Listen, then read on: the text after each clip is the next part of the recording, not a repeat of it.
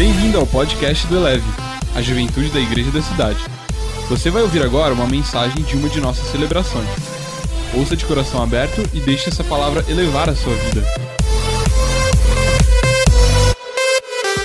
Amém. Nós estamos aqui hoje no encerramento da série Nazireus. Quantos estão crescendo aqui nessa série? E hoje é a última mensagem da série. Primeiro nós falamos sobre o chamado. Deus nos chama para um, uma vida consagrada, uma vida dedicada a Ele. Semana passada a gente falou sobre a entrega, o que é o voto de Nazireu. E hoje nós vamos falar sobre a recompensa. Qual é a recompensa desse estilo de vida? E aí, só para você relembrar, lá em Salmo 50, versículos 5 e o versículo 15, e o versículo 15, ele diz: Reúnam aqueles que são fiéis a mim, aqueles que fizeram uma aliança comigo e, como sinal, ofereceram um sacrifício.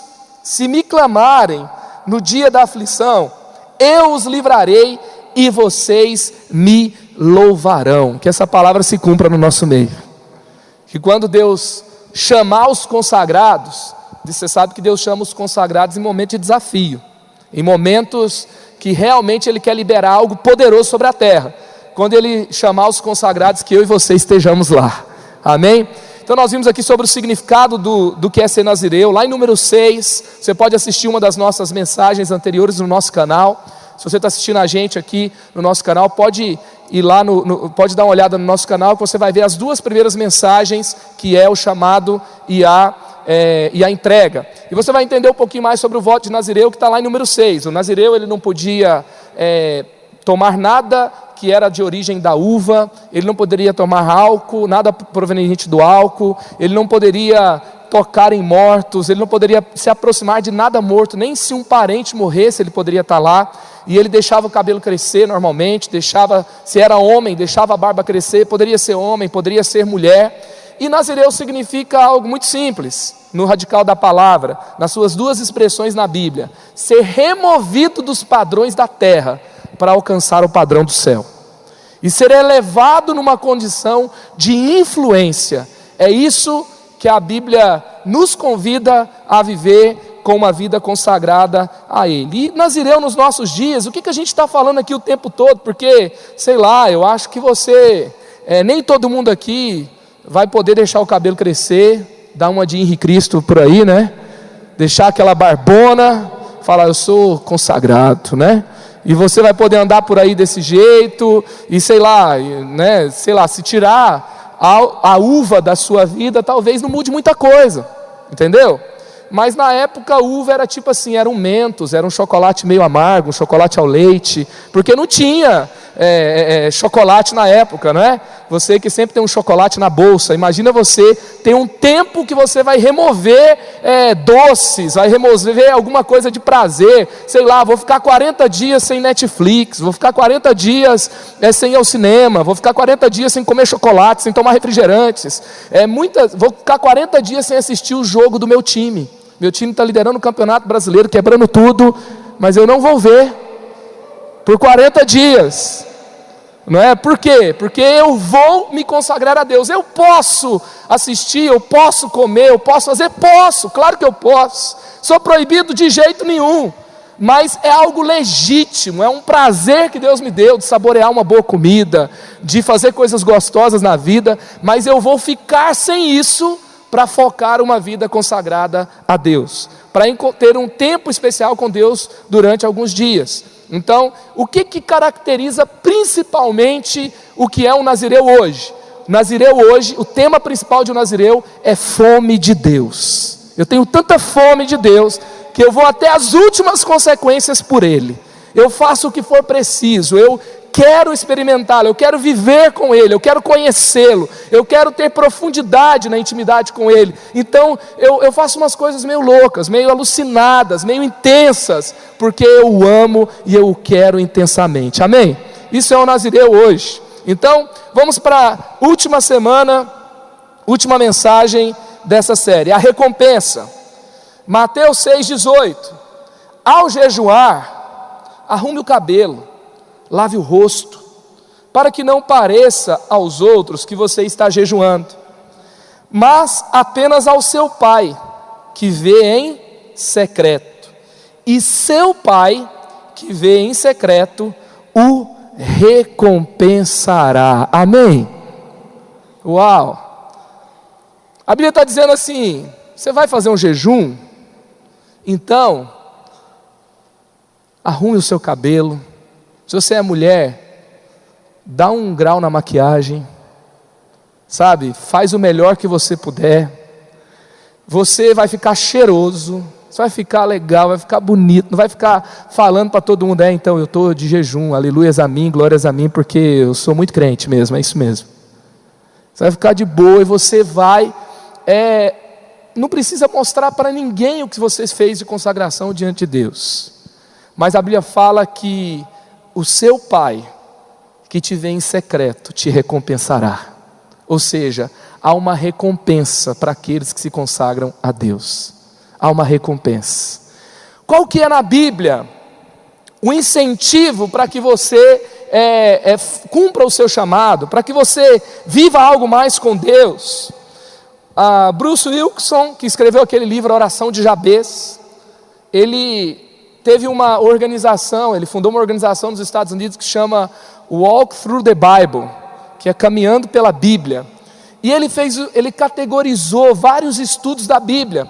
E ele teve uma coisa que ele fez que foi o seguinte: eu vou identificar o que Deus faz para incentivar para que alguém obedeça a Deus, para que alguém cumpra o seu chamado diante de Deus, para que alguém viva uma vida abençoada, consagrada.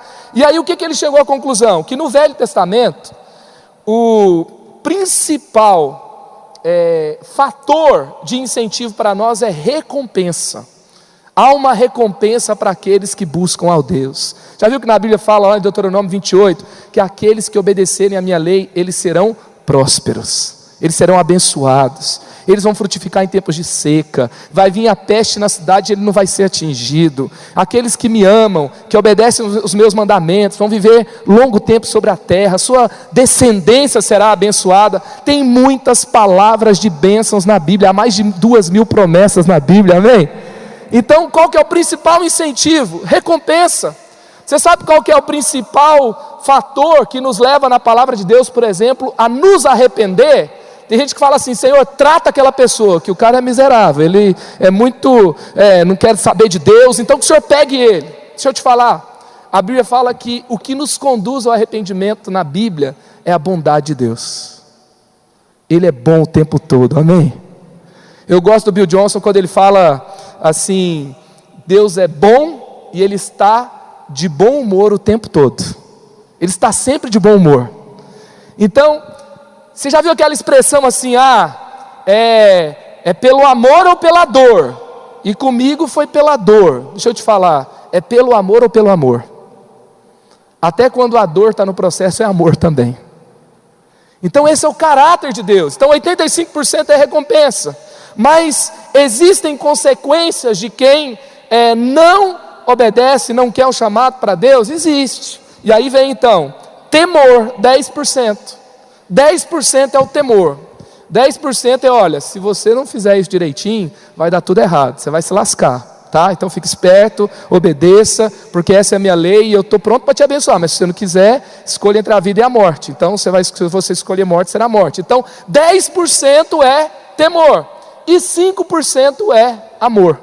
5% é eu vou fazer somente pelo amor, sem nenhum tipo de expectativa.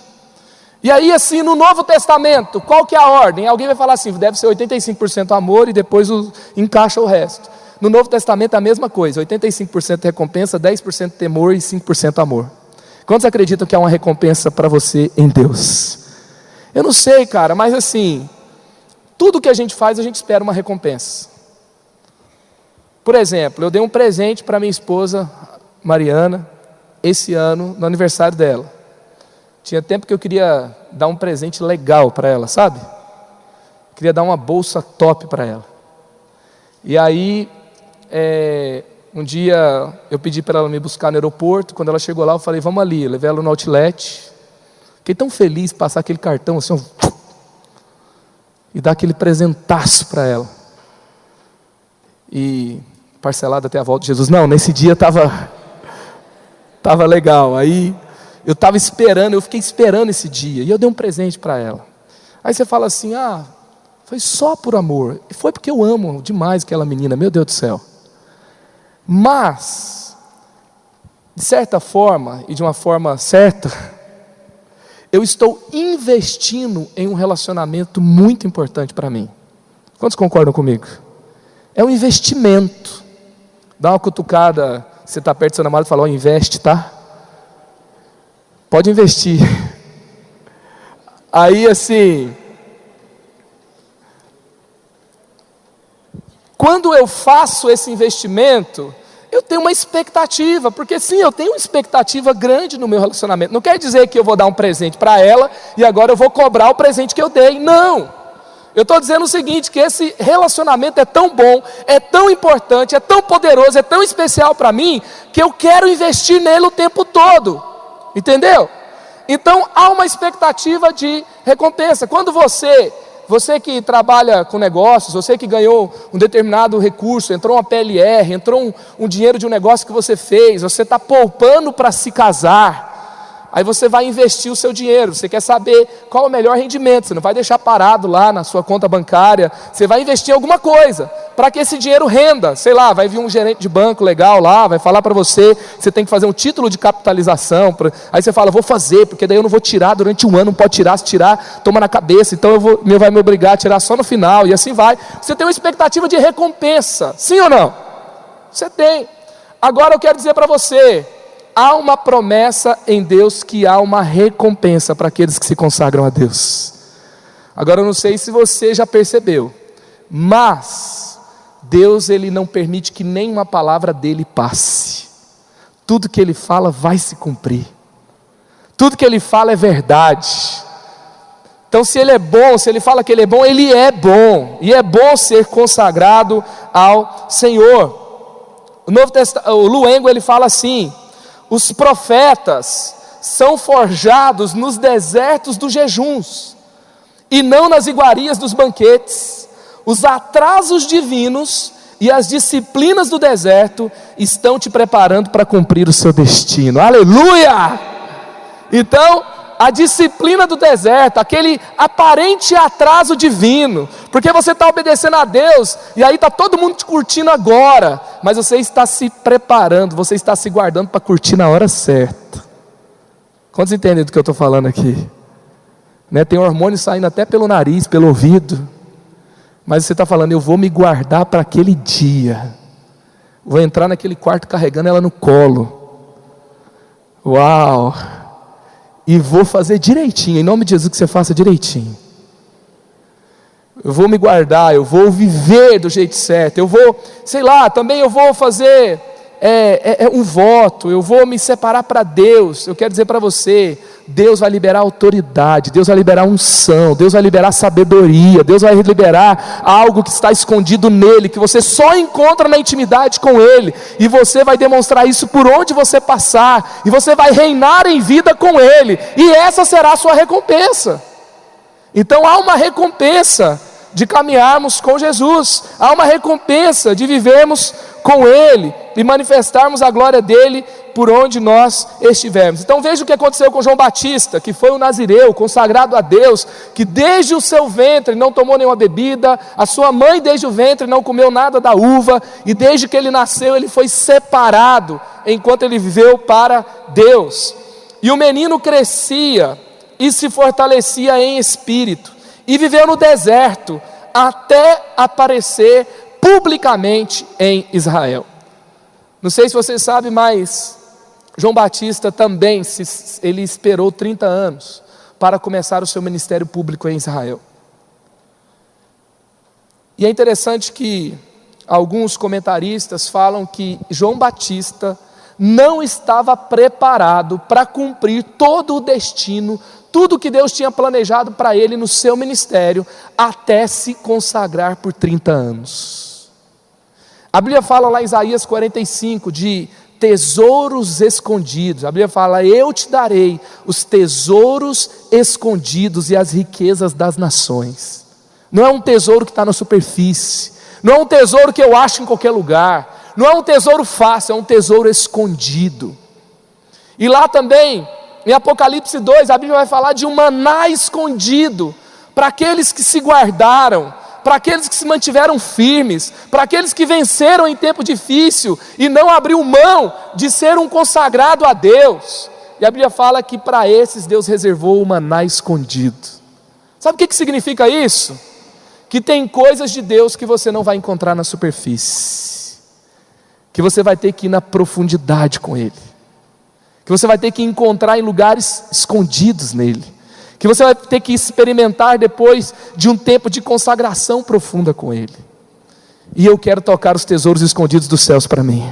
Quantos querem aqui? Amém? Então, é isso que a palavra de Deus nos fala, e é isso que aconteceu com João Batista. Ele cresceu, ele se fortaleceu em espírito, viveu separado, viveu no deserto, para depois então é, tocar nessas bênçãos escondidas dos céus sobre ele. Então, a Bíblia fala que o nazireu vai abrir o caminho para o nazareno. O nazireu prepara um caminho para que Jesus se manifeste. Olha o que aconteceu aqui, que acontece aqui em Lucas 1:76. E você, menino, será chamado de profeta do Deus Altíssimo. Irá diante do Senhor, a fim de preparar o caminho para ele. Então, o João Batista, ele se consagrou a Deus, ele viveu removido dos padrões da terra para preparar um caminho para que Jesus se manifestasse. E se ele prepara um caminho para a manifestação de Jesus, quando Jesus aparece, ele fala: Gente, você quer saber de uma coisa? Vocês estão tudo aqui no deserto me ouvindo. Foi o furdúcio dos últimos tempos, eu estou aqui no deserto pregando e todo mundo veio para cá. Eu quero dizer para vocês, na verdade, tudo isso diz respeito a Ele. Ele que é o cara, Ele que vem trazer as promessas de Deus, é Ele que tira o pecado do mundo, Ele que é o Rei dos Reis. E aí então ele fala: importa que ele cresça e eu diminua. E aí então ele prepara um caminho para que Jesus se manifestasse. E Jesus ele se manifesta como? Ele se manifesta trazendo salvação por toda a terra. Ele se manifesta trazendo sinais e milagres. Ele, ele se manifesta trazendo os céus para nós. Ele se manifesta é, morrendo numa cruz para me salvar, para te salvar e salvando a humanidade dos seus pecados. E ele ressuscita, ele vence o inferno e teve um caminho para que ele se manifestasse. Ou seja, antes dele vir, alguém teve que fazer alguma coisa. E quero te dizer uma coisa, ainda nos nossos dias, antes dele se manifestar, eu e você podemos preparar um caminho para que ele se manifeste. Você quer ver Deus se manifestar no seu trabalho? Você quer ver uma reviravolta na história da sua família? Você quer ver, assim, você quer ter uma carreira não simplesmente boa, você quer ter algo extraordinário lá, e você quer ver Deus se manifestar. Cara, você passa quanto tempo da semana trabalhando, estudando e fazendo todo esse negócio? Eu não quero viver para algo comum e pequeno nessa vida, eu quero viver para algo mais. Então, se eu quero, eu preciso ter uma vida que prepare um caminho para que Jesus se manifeste lá. Que a ressurreição de Jesus se manifeste aonde você morre que a, que, a, que a ressurreição de Jesus, Ele se revelando com poder e glória, apareça aonde você morreu para algo, para que Ele venha, porque é, João Batista ele morreu para muitas coisas durante 30 anos, até que ele começa o seu ministério, até que Jesus aparece. Amém? Então, você pode. Na verdade, essa expressão de 30 anos, ele se, ele se prepara por 30 anos para que Jesus se manifeste. Então, ele começa o seu ministério e depois Jesus é, se manifesta. Eu não sei se você, essa expressão que fala, João 3,30, é necessário que ele cresça e eu diminua. Eu não sei se você já entrou num voo, mas quando você vai voar no avião, acontece algo dentro da cabine. As luzes se apagam para o avião decolar. Por que, que isso acontece? Então, é, o piloto avisa lá que as luzes serão apagadas, que os dispositivos têm que estar ligados. Se você gosta de carregar o seu celular no voo, você vai entrar desesperado, vai plugar lá naquele USB, mas não tem carga nenhuma naquele negócio lá, até que o avião esteja no alto. Depois que está no alto, eles liberam a carga e você carrega o seu celular, você, é, as luzes se acendem, o serviço de bordo começa e todo mundo fica preso e tal. O que, que acontece? toda a energia do avião vai ficar concentrada no que faz o avião decolar, na potência que tira o avião do chão. Então, a, a energia é tirada de tudo que é desnecessário para o avião decolar. Por quê? Porque a prioridade é o avião voar. E depois que o avião decola, as luzes então vão se acender e a energia pode ser dissipada. Porque, deixa eu te dizer uma coisa: na nossa vida, quando você se consagra, é a mesma coisa, você vai tirar energia de coisas desnecessárias na sua vida. Você vai focar energia no que é essencial, na base da sua vida, Jesus. E você vai concentrar o seu esforço nele, você vai concentrar a sua vida nele. Mas há uma boa notícia: o avião vai sair do chão, a sua vida vai decolar.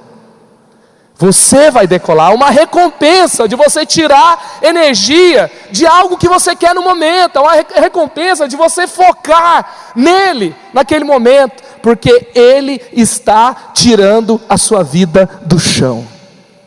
Você está colocando energia nele, porque é o momento de você tirar a distração. É necessário que eu diminua para que ele cresça.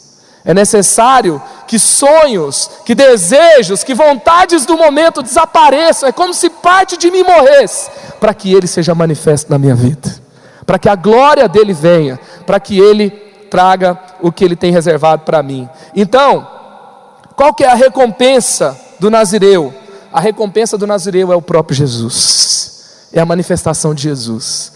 E Jesus vem trazendo salvação, Jesus vem trazendo esperança, Jesus vem trazendo, Ele é a plenitude que enche todas as coisas, como está lá em Colossenses 1. Ele vai trazer de fato a realidade que eu preciso na minha vida. Por isso, Daniel, em tempos de jejum e oração, ele trouxe uma reforma na Babilônia, mesmo quando ele era é, um, um exilado de guerra. Por isso também João Batista, ele traz uma pregação e ele traz uma autoridade, ele vai revelar Jesus no seu tempo. Por isso que Paulo, ele também foi levar o evangelho aos gentios, viver uma vida de privação e jejuns. E sabe o que aconteceu? Paulo conquistou mais territórios pelo evangelho do que todo o Império Romano com seu poder e força de exército. E o Império Romano acabou. Você vai em Roma, é um pedacinho da, da, da eu ainda não fui, espero que eu vá um dia. Mas você vai lá, é pequenininho. Todo aquele negócio acabou, mas o Evangelho só se expandiu por toda a terra. A gente está aqui no Brasil sendo conquistado pelo Evangelho, amém? Isso é o que acontece quando a gente foca na revelação de Jesus, na manifestação de Jesus. Então a recompensa do Nazireu é o próprio Jesus, e é por isso que Billy Graham, ele fala o seguinte: que a salvação é de graça, mas o discipulado custa tudo o que temos. A salvação é de graça, Sabe, Deus me livre de ter uma vida cristã só para ser salvo. Eu não quero ter Jesus só para ser salvo, só para ir para o céu, morar com Jesus. Eu quero ter Jesus para ser igual a Ele, para tê-lo nessa terra, para que o céu esteja na terra, para que eu o desfrute e que a realidade à minha volta mude por onde eu passar. É isso que Deus nos chama a viver. E eu queria falar aqui três coisas de como eu posso viver o presente de ser um nazireu como estilo de vida. Primeiro, alinhe as suas expectativas. Se você quer viver o presente de ser o nazireu como estilo de vida, alinhe suas expectativas. Mateus 6, versículo 18: E o seu pai, que vem em secreto, o recompensará. Então, há uma recompensa, nós entendemos isso. Você entendeu que há uma recompensa? Agora eu tenho que alinhar minha expectativa, porque expectativa desalinhada vai gerar uma pessoa frustrada. Ou seja, estou buscando a Deus, estou fazendo tudo direitinho, mas está dando tudo errado para mim. O que, que é isso? Expectativa desalinhada. Eu estou indo na igreja, eu estou lendo a Bíblia, eu estou orando, sabe? Mas nada acontece. Eu tenho que alinhar minha expectativa. A Bíblia está dizendo que a nossa recompensa não será pública. A nossa recompensa não é que não será pública, ela vai se manifestar publicamente mas a recompensa acontece no secreto. Guarde uma coisa com você: Jesus está em todos os lugares, mas ele recompensa no secreto. Jesus ele pode ser encontrado em todos os lugares, mas a Bíblia fala que ele nos recompensa no secreto. Sabe, eu não posso, sabe, é, é, é ter que ter alguma coisa aparente, externa, para ter certeza de que ele está me recompensando. Quando eu tenho intimidade com ele, eu não saio esperando uma recompensa, eu saio do secreto recompensado. Eu saio do secreto tendo a certeza de que Ele me ouve, Ele me vê, Ele está agindo, Ele está me curando. Eu tenho Ele, se eu tenho Ele, como está lá no Salmo 73, quando Asaf ora ao Senhor e fala: Se eu tenho o Senhor no céu, o que, que eu quero mais? E na terra, eu tenho o melhor de tudo. O que, que ele entendeu? Ele entendeu que no, no, no secreto ele recebeu a sua maior recompensa. Então, eu tenho que alinhar minha expectativa, porque os fariseus, os judeus, eles não conseguiram receber o presente que Jesus era. Por quê? Porque eles queriam, eles queriam um rei bélico, um rei que formasse um exército, um rei que sentasse num, num trono físico. E aí eles olhavam para Jesus e falavam: um Jesus, a Bíblia fala que lá em Romanos, não, perdão, em 1 Coríntios, vai falar que é, Jesus na cruz era um escândalo para os gregos. Falava: como é que eu vou crer no Jesus que morre? O meu Deus morreu numa cruz. Como assim? Eu não quero um Deus que morre numa cruz, o grego falava. E o, e o romano, ele queria o poder, perdão, o judeu, ele queria o poder. Eu quero ver o poder, eu quero um, um rei cheio de glória, que bota tudo no seu lugar de uma vez por todas. E aí então Jesus aparece, humilde servo sofredor, morre numa cruz, depois ressuscita, anda entre eles, não faz questão de provar para todo mundo que ele estava certo, eles estavam errados, deixa um legado e o evangelho vai se multiplicando de outra forma. Por quê? Porque o meu, ele fala: "O meu reino não é desse mundo". Se para você ser abençoado significa só coisas desse mundo, você nunca estará satisfeito e você nunca perceberá a bênção de Deus. Eu tenho que perceber a bênção do invisível. Eu tenho que perceber a bênção quando o milagre não acontece. Eu tenho que perceber a bênção quando as coisas não são do jeito que eu quero. Eu tenho que perceber a bênção quando eu estou orando, eu vejo coisas boas acontecendo na vida de outras pessoas e parece que comigo está muito devagar. Eu tenho que começar a entender que Deus está no atraso do deserto, Ele está forjando para mim o meu destino. E eu saio de lá recompensado. O que, que Jesus está alinhando aqui? Jesus está alinhando uma coisa que era muito complicada em Israel. É, a espera pelo Messias, a religião judaica, era tudo aparência externa, era tudo assim, ser honrado entre o povo. Por isso que eles faziam os jejuns deles e ficavam em praça pública, sabe? Eles se maquiavam para ficar com olheira. Olha o quanto eu sou espiritual e faço jejum. Para as pessoas olharem e falar, ah, como eu sou crente. Hoje pode ser que a gente não, não, não, que não seja um costume fazer jejum. Porque você, se você fizer um jejum e fazer um olheiro em você, as pessoas só vão te chamar de louco, mais nada. Não vou falar que você é espiritual e legal. Mas talvez a gente faz umas fotos para parecer ser mais espiritual do que a gente é, sabe? A gente dá um, umas forçadinhas. Tem gente que usa versículo para tudo. E aí assim, a gente está forçando a barra. Sabe o que, que o Michael Wells fala? Michael Wells fala que a verdadeira espiritualidade não é anunciada, é percebida. Eu não tenho que contar para ninguém povo anda perto de mim e sabe que tem Jesus na minha vida. Que seja assim na minha e na sua vida, em nome de Jesus.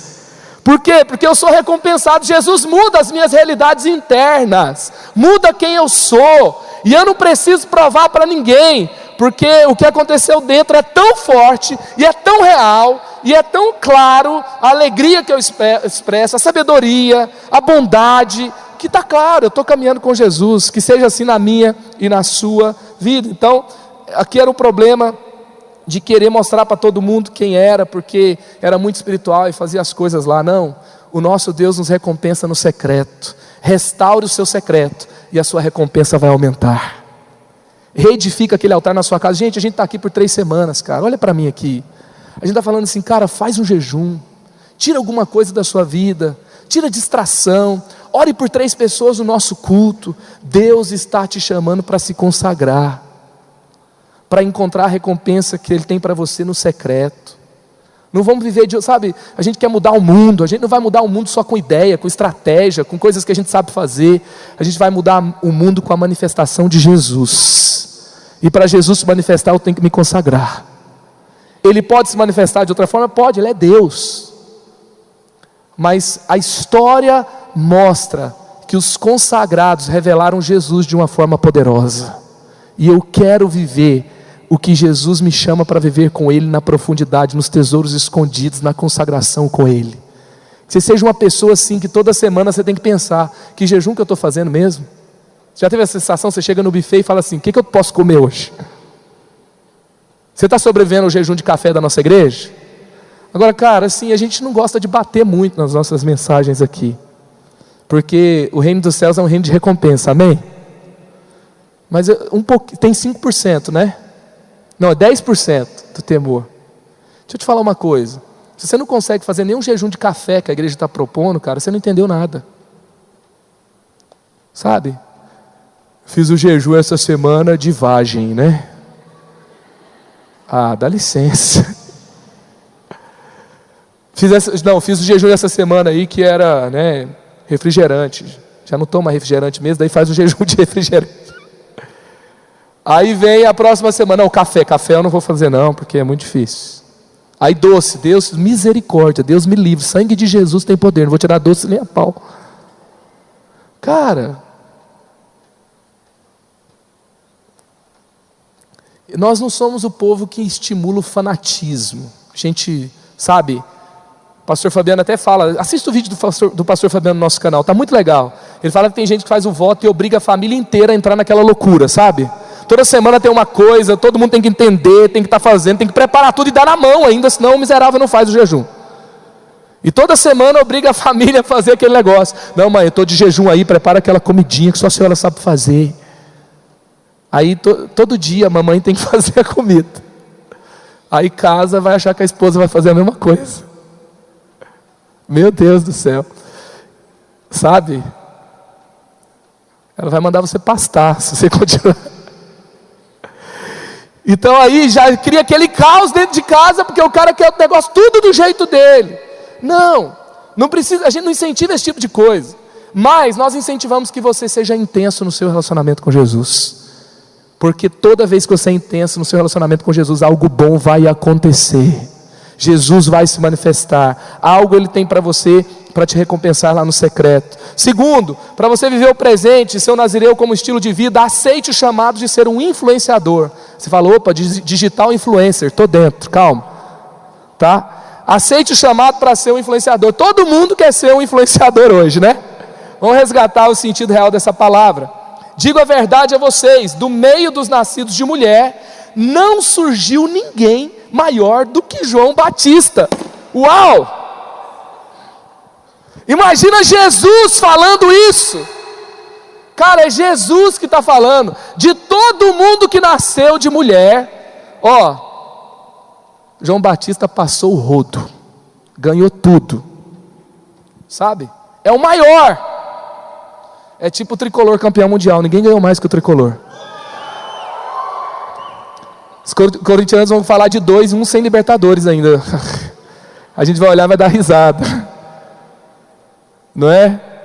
Mas, o que, que Jesus está falando sobre João? Volta, volta, falando sobre João Batista. Jesus está falando assim, dos nascidos de mulher. Cara, ele está colocando aqui Moisés. Moisés abriu o mar vermelho, dez pragas descendo sobre o Trump da época, que era o faraó. Que era o, que era o rei mais poderoso da terra naquele tempo sabe? Ele sai com é, é, os exércitos do, do, do rei mais poderoso da terra é afogado. E ele vive no deserto, ele sobe, ele fala com Deus face a face, ele traz o, o livro que Deus botou o dedo e escreveu. Tá aqui, gente, um livro para vocês lerem, foi Deus que escreveu. Tá como assim? Ele usou você? Não, ele botou o dedo aqui e escreveu cada letra. Dá uma olhadinha aqui. Deus escreveu. Daí ele, ele leva o povo para uma história extraordinária. Tem, tem o Josué, que vai levar para as muralhas que caem. Tem o Elias, que foi o, o, a maior manifestação de poder do Antigo Testamento. Aí Jesus fala assim: olha, de toda essa galera, João Batista é o maior. O que, que ele fez? Ele preparou o caminho para o Salvador do mundo. Será que ele influenciou a história, gente? Quantos aqui já são batizados nas águas? Deixa eu ver. Uau! Uau! Deixa eu te contar uma coisa, sabe quem que inventou esse negócio? Foi um cara chamado João Batista. E aí Jesus chega, cara, imagina eu pregar uma mensagem, aí Jesus aparece na outra semana pregando a mensagem que eu preguei. João Batista aparece, arrependei-vos, porque é chegado o reino dos céus. Aí aparece Jesus na próxima semana, arrependam-se, porque é chegado o reino dos céus. Cara, Jesus aparece pregando uma mensagem que ele deu primeiro para João Batista. Ele aparece primeiro para alguém que preparou um caminho para ele, ele honra quem prepara o caminho para ele. E às vezes a gente quer desonrar alguém que prepara um caminho para nós, né? Jesus honrou João Batista. E aí então, ele vai instituir esse símbolo da fé cristã do batismo, que ele instituiu por meio de João Batista. As pessoas iam até o deserto e falavam: João, eu, eu sou meio assim, irado, e lá em casa eu sou meio estranho, e também eu não sou muito honesto nos meus negócios, o que, que eu tenho que fazer? Aí João falava: olha, seja uma pessoa pacífica, seja uma pessoa bondosa, pare de roubar, seja honesto nos seus negócios. Então, se você crê e você se arrepende, eu te batizo. Uf, batizava o cara. Aí o cara se levantava para viver uma nova vida. E o povo foi até o deserto para se arrepender dos seus pecados. Eu vou lá no deserto para ouvir um cara pregar. O que, que ele está pregando? Arrependam-se, ninhada de cobras, de cascavel. Imagina, gente, todo mundo sair de São José e lá para o meio do mato para ouvir um cara mandando você se arrepender dos seus pecados e falar que você é uma raça de víbora. Esse era João Batista. Ele não era o cara legal, descolado, ele usava roupa de pelo de animal. Eu acho que ele tinha um hálito meio ruim, porque ele comia gafanhoto. E ele estava lá no meio do deserto, gritando e pregando, e todo mundo estava lá. Ele influenciou uma geração inteira. E nós estamos ainda aqui sob influência dele. O que, que eu estou querendo dizer para você? Que quando você se consagra, você influencia gerações. Sabe, não é o seu jeito descolado, não é a sua estratégia, não é os seus likes que vai determinar a influência que você tem é o que você carrega. E o que você carrega é determinado pelo que você honra, pelo que você valoriza, pela sua consagração com Deus. Se você quer ser um nazireu como estilo de vida, entenda que Jesus te chamou para uma vida de influência e de transformação. E o que, que, é isso? Isso não é só glamour, não. Isso é você se você abrir mão de prazeres legítimos para que Jesus se manifeste, e gente que você nem conhece, gente que talvez você nem vai curtir o estilo dela, ela seja abençoada e impactada por causa do que você está abrindo caminho para ela ser abençoada. Eu creio que os consagrados daqui vão abrir caminho para que uma galera dessa cidade tenha um encontro com Jesus. O Levi está liderando um movimento que a gente vai entrar dentro das universidades com força total agora. Está nascendo algo novo no nosso ministério com universitários. E a gente não vai entregar, é, é, não vai influenciar a faculdade, não é só com reunião descolada, com gente bonita, com vídeo legal, com post bonito. É com a galera que se consagra e tem uma vida dedicada a Deus dentro da universidade, que manifesta Deus lá, que prepara um caminho para o Nazareno. Vai ter que querer todo mundo ter um encontro com Jesus por causa da sua influência dentro daquela faculdade. Em nome de Jesus. E a faculdade, os bairros onde você está, você vai começar uma célula, vai ter tanta gente curada, vai ter tanta gente se encontrando com Jesus, vai ter tanta gente sendo transformada, que o bairro inteiro vai querer estar naquela célula, vai ter uma rede de células inteira nova naquele bairro, por causa do que Jesus está fazendo lá na sua casa, lá na sua célula, porque o Nazareno está se manifestando lá, porque é um Nazireu abrindo um caminho para o Nazareno lá. E a influência chega, e o céu desce, e o novo acontece. E por último, então, antes da gente ir aqui por último, a gente vê aqui Juízes 5:2, quando os líderes lideravam Israel, quando as pessoas voluntariamente se ofereciam, bendito seja o Senhor. A palavra de Deus está dizendo aqui, a frase quando os líderes lideravam, significa no original, olha isso aqui, literalmente, os cabelos compridos que soltavam os seus cabelos. No comentário, ou Testament Commentary, vai, vai dizer o seguinte: quando longas tranças de cabelos ficam soltas em Israel, era uma alusão ao costume de deixar o cabelo crescer, que era considerado sagrado. Crescesse durante o período de cumprimento de um voto ao Senhor. Então está falando que aqueles que lideravam as tropas de Israel eram aqueles que deixavam o cabelo crescer, que era alusão a um voto de Nazireu. E olha o que, que o Lu Engel fala no seu livro DNA do Nazireu. Ele fala assim: quando os nazireus soltavam suas tranças e os seus cabelos longos eram revelados na frente dos seus próprios exércitos, superados em números pelas forças inimigos, inimigas, subitamente o exército dos concidadãos se enchia de um espírito de fé, energizado com zelo santo, e corria livremente a batalha, sabendo que o Deus dos nazireus estava com eles. Que em nome de Jesus, quando o reino se manifestar, aquele crente fraco, sabe aquele crente fraquinho? Vou, não vou, Não, hoje eu estou de mimimi, estou meio chateado. Bateu uma bedzinha hoje. Aí ele fica assim, daí vem, depois não vem, depois fica chateado com alguém, depois vai, não vai. Aí olha para você, espiritualmente você soltando os cabelos, indo para frente da batalha. Vai olhar e falar assim: Nossa, esse cara está quebrando tudo. Olha o que eu estou fazendo da minha vida. Sabe? Estou aqui em casa reclamando da vida há cinco anos esse cara já está. Olha onde ele já está. Ah, eu quero viver o que esse cara está vivendo também. Tem gente que vai querer voltar para Jesus do testemunho que você está manifestando na sua vida hoje. É isso que aconteceu com os nazireus. Na frente da batalha, o povo era energizado quando eles estavam na batalha entre o povo de Deus. E por último, para viver o presente seu nazireu como estilo de vida, foque a presença de Deus e curta a jornada. Foque a presença de Deus e curta a jornada. Salmo 119, 16: As tuas leis são o meu prazer, não esqueço a tua palavra. Olha que legal isso aqui, Salmo 16, 3. Como são admiráveis as pessoas que se dedicam a Deus. O meu maior prazer é estar na companhia delas. Salmo 16, 11. Tu me mostras o caminho que leva à vida. A tua presença me enche de alegria e me traz felicidade para sempre. Amém? Aleluia. A Bíblia está dizendo que é bom estar com quem, olha só, como são admiráveis as pessoas que se dedicam a Deus. O meu maior prazer é estar na companhia delas. O meu prazer é estar na companhia de quem ama a Deus. Essa noite eu estava. A gente deixou nossos filhos no acampa dentro. É uma benção o Ministério da Ignição da nossa igreja. E aí eles causaram na colina inteira, fizeram trilha. Aí de manhã postaram é, uma, um story do Samuel falando assim: Eu abracei Jesus e agora ele mora no meu coração para sempre. Eu vi aquela imagem, fiquei com saudade dele. Aí eu vim para cá falei, cara, ele está cheio da presença de Deus, quero abraçar ele, quero ver o que, que ele vai falar para mim. Aí eu cheguei aqui de manhã na colina, na hora que eu fui abraçar ele, ele me abraçou, me beijou, e me abraçou de novo. Ele olhou para mim, pai, seu cabelo está caindo. Eu olhei para ele. Eu não sei se é porque eu cortei o cabelo ou se é porque é, não tem como esconder o que não dá para esconder mais. Mas o fato é que a presença de Deus nos dá liberdade. A presença de Deus nos faz realmente a expressar, tirando a brincadeira, né, do Samuel, nos faz expressar quem a gente nasceu para ser. Nos faz a ser nos faz ser livres. E sabe, gente, o foco do nazireado, o foco do voto, o foco de ser consagrado a Deus, não é a disciplina. Olha aqui para mim. Se a disciplina fosse o foco, o fariseu era o exemplo.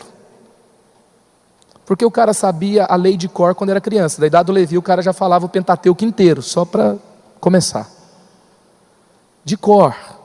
Ele guardava o sábado, ele não plantava no sétimo ano, que era uma coisa assim muito complicada para uma pessoa que quer ter lucro. Você vai ficar um ano inteiro sem plantar e vai confiar que Deus vai sustentar. E o, e o fariseu fazia isso, ele era extremamente disciplinado. Mas o foco não é só a disciplina, o foco é a presença. E a presença vai abastecer uma sede que você tem. Você tem sede por um romance, você tem sede de prazer, você tem sede de influência, de propósito, de destino. Isso só vem da presença de Deus. Sabe, olha o que, que o Mike Bickle fala. Mike Bickle diz o seguinte: a disciplina não tem o poder nem a capacidade de satisfazer o coração humano. O coração humano é, é vivificado pelo romance, pela intimidade e pelo mistério. E o seu combustível é a paixão e a aventura. E aonde eu vou abastecer o meu coração? É na presença. E a presença de Jesus não é uma, somente uma vida de disciplina. A disciplina pode ser um, uma expressão. Eu vou ser mais controlado. Mas por quê? Porque a presença de Jesus faz isso comigo mas porque há uma recompensa para isso, e eu quero isso. Essa é a questão. Sabe, gente? A recompensa é Jesus, e quando eu me consagro, eu saio do secreto para reinar. Eu declaro em nome de Jesus que você vai restaurar o seu secreto, e você vai sair do seu secreto para reinar. Você vai ter tanta visão de Deus, tanta sabedoria do céu, que você vai ter uma presença impactante onde você estiver. Sabe, você não vai chegar com uma rigidez. Sabe, aquele cara que só foca a disciplina, ele fica um chato. Ele chega e quer dar lição de moral em todo mundo. Ó, oh, vocês têm que ter cuidado, vocês não são crentes de verdade. Olha o que vocês estão fazendo. Agora, quem foca a presença, fica com todo mundo com vontade de ter a presença. Porque ele não está ali para dar sermão nas pessoas. Ele reina, ele influencia, ele, ele vira a situação. E as pessoas começam assim, ele não precisa falar. As pessoas percebem que a melhor coisa da vida é caminhar com Jesus. Como? Pelo testemunho dele, pela vida dele. Eu declaro que a sua vida vai ser desse jeito. Você que não tem tido prazer em viver, redescubra ou descubra o prazer da presença de Deus na sua vida. Descubra a leveza dos caminhos dos céus. Descubra a leveza de viver com Jesus e, e reinar com Ele, ter a sabedoria dEle, a alegria dEle, por onde você passar. A palavra de Deus diz em Jeremias 33, 3. E Deus continuou: Jeremias, se você me chamar, eu responderei, e lhe contarei coisas misteriosas e maravilhosas que você não conhece, ou seja, está escondido, mas aquele que busca encontra. E a palavra de Deus também vai dizer em Isaías 45, 3: Eu lhe darei os tesouros escondidos, riquezas guardadas em lugares secretos, a fim de que você saiba que eu sou o Senhor, o Deus de Israel, que o chama pelo nome. Quantos recebem essa palavra no seu coração? Quantos percebem que Deus está te chamando hoje aqui? Aleluia. Cara, eu ia fazer um negócio hoje, entregar um papel para todo mundo, para você assinar, para você fazer um voto legal. Mas Deus falou no meu coração, não é isso não. É muito específico o que Deus quer de cada um aqui. O que você vai fazer não serve para o outro. Porque aonde você está, o outro não está. E o que Deus pediu para você, não pediu para o outro. O que, que Deus está te chamando para viver hoje? Não é um votinho de dias, é um estilo de vida. É, é ter uma vida que demonstra que eu tenho fome de Deus o tempo todo. Não é uma jejuada, é uma vida de jejum. Não é uma orada para resolver um problema de dor de cotovelo, de dinheiro que não chega, de coisa que tem que resolver, de emprego que não aconteceu, de satisfação no trabalho, de fluir na sua vida, alguma coisa na sua família. Não é uma orada, é uma vida de oração. Não é resolver um problema, é viver na presença de Deus. Fazer de Deus o foco da sua história. É ter uma vida que busca os tesouros escondidos, que clama a Deus o tempo todo para viver o que Ele tem para a sua história. E se você sente que Deus está te chamando para esse tempo, aonde você está, fique em pé no seu lugar. Se você quer esse estilo de vida consagrada, que glorifica a Deus, que influencia, se você quer viver uma vida separada mesmo para Ele, diferente, é mais do que ser salvo é você manifestar a glória de Deus onde você estiver, é você ir além, ir no profundo com Ele. Se é isso que você quer hoje, queria que você ficasse em pé no seu lugar, eu quero orar por você.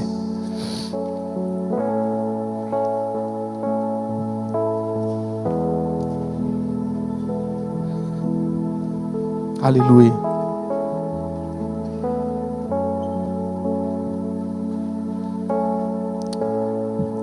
Levantar as mãos é um sinal de rendição numa guerra. Quando o outro exército é rendido, ele levanta as mãos e fala: Eu não tenho mais defesa, eu não tenho mais armas, eu estou entregue. Pode me levar para onde você quiser. Ser consagrado é se tornar útil para que Deus use você aonde você estiver. Você não se defende mais, você não foge, você não tem uma arma contra Ele, dizendo que você tem uma ideia melhor do que a dele. Você se entrega, você se lança. E se você se entrega hoje, dessa forma, sem reservas. Pode levantar suas mãos no seu lugar, as duas. Aleluia. Aleluia. Aleluia. Senhor, nós temos mãos levantadas aqui hoje. Ah, Pai, a nossa oração aqui hoje é que seja muito mais do que uma emoção de um momento o Senhor está aqui. Há um chamado intenso, radical, poderoso. O Senhor se move entre nós, Pai. O Senhor se revela para nós. O Senhor mostra que há mais em Ti. Senhor, nós não queremos apenas a manifestação da superfície, nós não queremos apenas o que pode ser encontrado nos lugares rasos, nós não queremos apenas, Pai, o que todo mundo consegue pegar, talvez ali, uma visão da bondade de Deus, de um Deus legal. Ó Deus, nós queremos mais, nós queremos reinar em vida contigo. Nós queremos nos comprometer com aquilo que o Senhor está comprometido. Nós queremos, Pai, que o que nós temos, o que nós somos, Pai, seja tudo para a tua glória, Pai. Senhor, nós estamos dizendo aqui que os prazeres desse mundo não nos seduzem mais, como o Senhor nos atrai, nos chama e nos atrai, Pai, poderosamente para Ti. Como diz a Tua palavra, nós estamos dizendo aqui hoje, Pai, nós nos rendemos mas não é porque o Senhor veio com armas poderosas contra nós, o Senhor veio com amor poderoso para nós. Isso nos constrange. Ah, Deus, e nós entendemos que a nossa vida não pode ser vivida no melhor lugar do que na tua presença. Senhor, nós estamos dizendo aqui hoje que nós queremos ser viciados na Sua presença. Nós queremos, Pai, mais do que tudo, Pai, nos lançar em Ti, viver contigo dia a dia Senhor, se revela a nós que o Nazareno, Pai, esteja entre nós. Que o Nazareno se manifeste Pai, nas nossas vidas, nas nossas casas, ó Deus, nas faculdades onde a gente estuda, nas ruas onde a gente mora, na empresa onde a gente trabalha, ó Deus, nos amigos que a gente tem, ó Deus, que a tua presença flua com poder e liberdade, porque Pai, se a gente está vivo, se a gente está aqui, viver é Cristo, Pai. Viver é Cristo, não é outro motivo, não é outro foco, não é outro ponto de partida, não é outro motivo. Nós vivemos para manifestar a Sua glória. Nós não servimos para viver de outro jeito. A gente vive para manifestar a Sua glória. A gente vive para revelar quem o Senhor é. A gente vive, Pai, para mostrar o caminho para Ti. A gente vive para preparar um caminho para que o Senhor cresça, Pai. Ó Deus, e nós temos a certeza que o Senhor pode crescer e a gente diminuir porque nada que a gente tem é maior, Pai, do que não ter o Senhor para ter essa coisa, Pai. Então, Pai, que morra o que atrapalha a Sua manifestação, para que o Senhor se manifeste, para que a Tua glória venha. Nós oramos em nome de Jesus. Amém, amém, amém. Aleluia, aleluia, aleluia. Aleluia. Vem Jesus. Aleluia. Elevou sua vida? Compartilhe. Se você quer tomar uma decisão por Jesus, ser batizado, servir no Eleve ou saber algo mais, acesse elevesuavida.com ou envie um e-mail para juventude@elevesuavida.com. Que Deus te abençoe.